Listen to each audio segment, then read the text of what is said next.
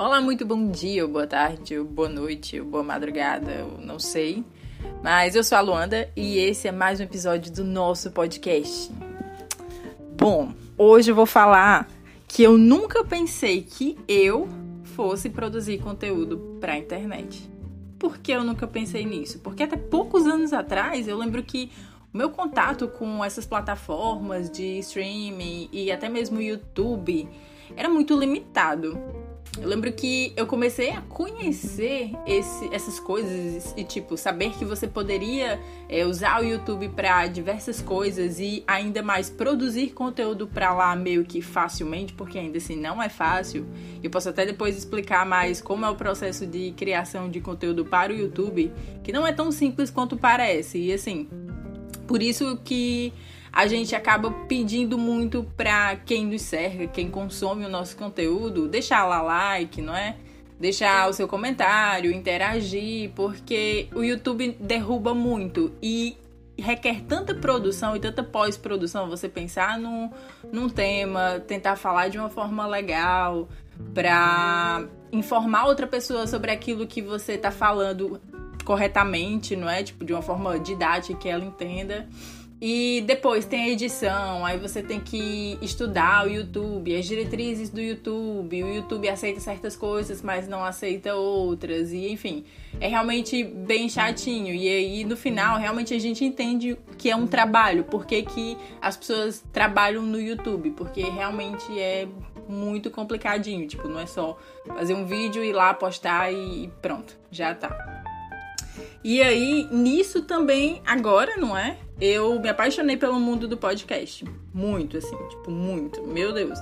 Pra mim é a plataforma que, que eu mais uso, assim, atualmente, disparado. É o streaming do podcast. É, eu até confesso que ultimamente eu nem tenho ouvido tanta música e discos e coisas assim, sabe? Eu realmente, se você me perguntar hoje ah, o que você tem ouvido, eu vou lhe falar uma lista de podcasts e tem sido a minha fonte, assim, de onde eu tô bebendo muito e que é o que eu tenho mais gostado também de fazer. É, bom, eu conheci, uh, digamos que assim, o YouTube. Eu lembro que eu tinha, um, eu tinha, né? Realmente, um ex-namorado que ele consumia, tipo, já consumiu e já usava o YouTube como a gente usa hoje, assim, já era mais parecido, sabe?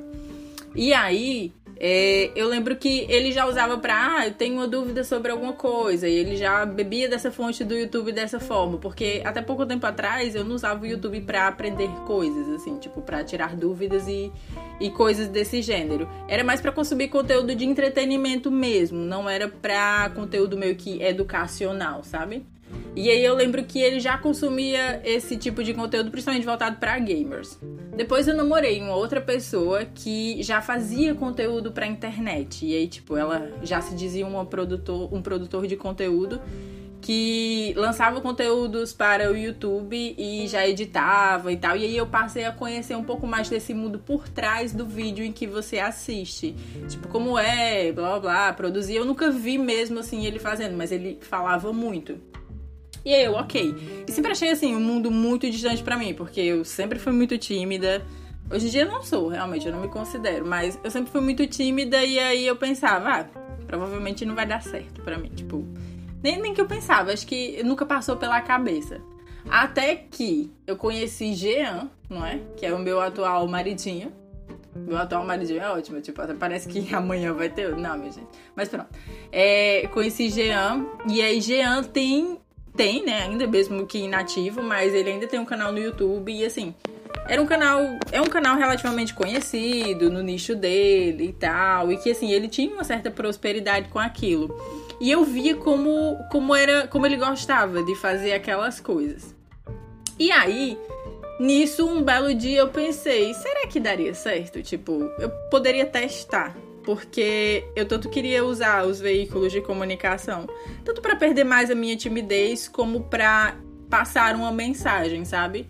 Eu nunca tive, sei lá, tanto a ideia de, de fama, de coisa assim. Eu nunca pensei nisso, até porque eu sei que muito provavelmente eu não vou chegar lá e foda-se. Mas eu sempre pensei na questão da mensagem, tipo, ensinar, ensinar ou passar algo que, tipo, que eu penso e que vai ajudar a pessoa a refletir sobre aquilo. Eu sempre pensei nisso. E aí eu criei o meu canal no YouTube, que inclusive está lá, está um pouco parado porque eu desanimei um pouco. E aí agora eu migrei muito e bem mais para o podcast. E assim, por mais que meu canal seja muito pequeno e enfim, esteja longe do, do sucesso, digamos assim, eu já recebi comentários bem ofensivos, assim, bem chatinhos. É, depois que eu comecei a, postar vídeos sobre a vida aqui em Portugal, alguns portugueses já vieram, tipo, lá no, nos, nos, comentários do meu vídeo já postaram coisas desagradáveis, porque eles são muito passivo-agressivos, tá bem?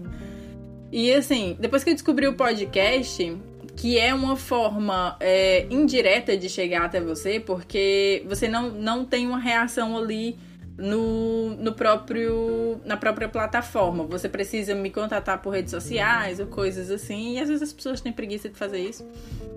Mas depois que eu descobri o podcast, tanto eu gosto dessa forma de, de stream, eu gosto muito de ouvir, tipo, é relaxante para mim é, traz alguma informação, eu me divirto, eu estou fazendo alguma coisa, mas ao mesmo tempo eu estou ouvindo ali alguém falar sobre, sei lá, pode ser qualquer coisa, principalmente atualmente nesse momento da quarentena e tal, distrai muito assim a cabeça. E aí eu utilizo muito isso para passar o meu tempo. E aí eu conheci o podcast, me apaixonei, assim, é a coisa que eu tô amando fazer, eu amo tudo, desde vir aqui gravar, postar, e me ouvir, tipo, para ver o que é que eu posso melhorar. Quando alguém vem me dar um feedback, assim, eu dou um mortal de alegria, assim, para trás, porque é legal, né, ter o que a gente faz reconhecido.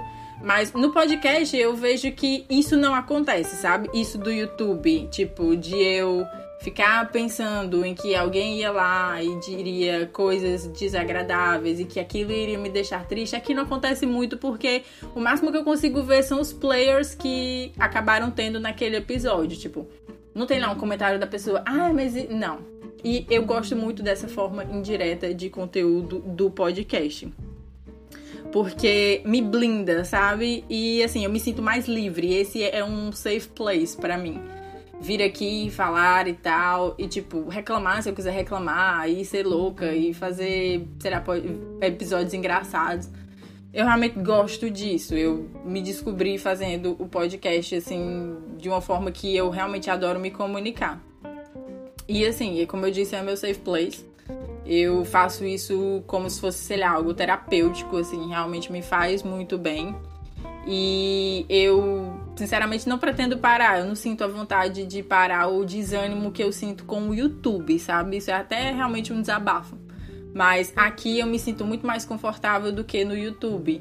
Não só pela questão de que as pessoas lhe veem e tal, mas o retorno do YouTube, ele é imediato e ao mesmo tempo ele Tipo, é uma via de mão dupla o retorno. Você pode ter e pode não ser tão bom ao mesmo tempo que você pode não ter. E isso frustra muito. Isso frustra, frustra, meu Deus, bastante porque o YouTube tomba muito youtubers pequenos e aí ele não indica o seu canal, o seu canal pode levar strike e aí o seu vídeo, tipo, é como se estivesse lá, mas não valesse de nada. Enfim, é realmente bem complicadinho. E aqui não, aqui, tipo, você posta ali o seu conteúdo e aí pessoas. Eu acho que é mais acessível a pessoas assim. Que não são do seu ciclo, por mais que aquelas que você divulga, veja, ah, você postou um novo episódio, seus amigos e tal vão lá e escutem. Mas pessoas de tipo outros nichos, de outros lugares e tal, pessoas totalmente aleatórias, lhe conhecem através das plataformas e eu acho isso tudo muito interessante. E até mesmo essa essa falta de contato imediato, não é? De retorno, assim, que não tem abas para comentários ou interação mesmo nas plataformas.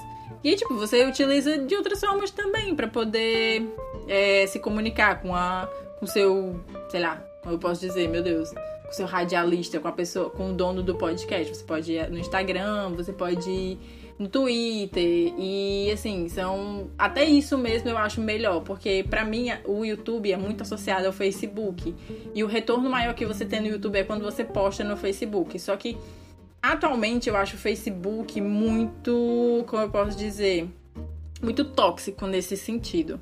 Porque o Facebook, querendo ou não, hoje em dia, pra gente assim que é um pouco mais jovem, é a rede social em que a gente tem de tudo sabe? Tipo, de tudo. Tipo, se você tem um colega de trabalho, provavelmente ele tá lá, ele talvez não esteja no seu Instagram, mas vai estar no seu Facebook, porque é a sua rede social aberta que você recebe, sei lá, todas as pessoas. É como se fosse a sala da sua casa. As pessoas entram até ali, mas aí no, nos quartos, que seriam Instagram, Twitter, coisas assim, elas já não se sentem, não não são tão é, aceitas assim, sabe? Você já pode filtrar mais nessas outras redes sociais.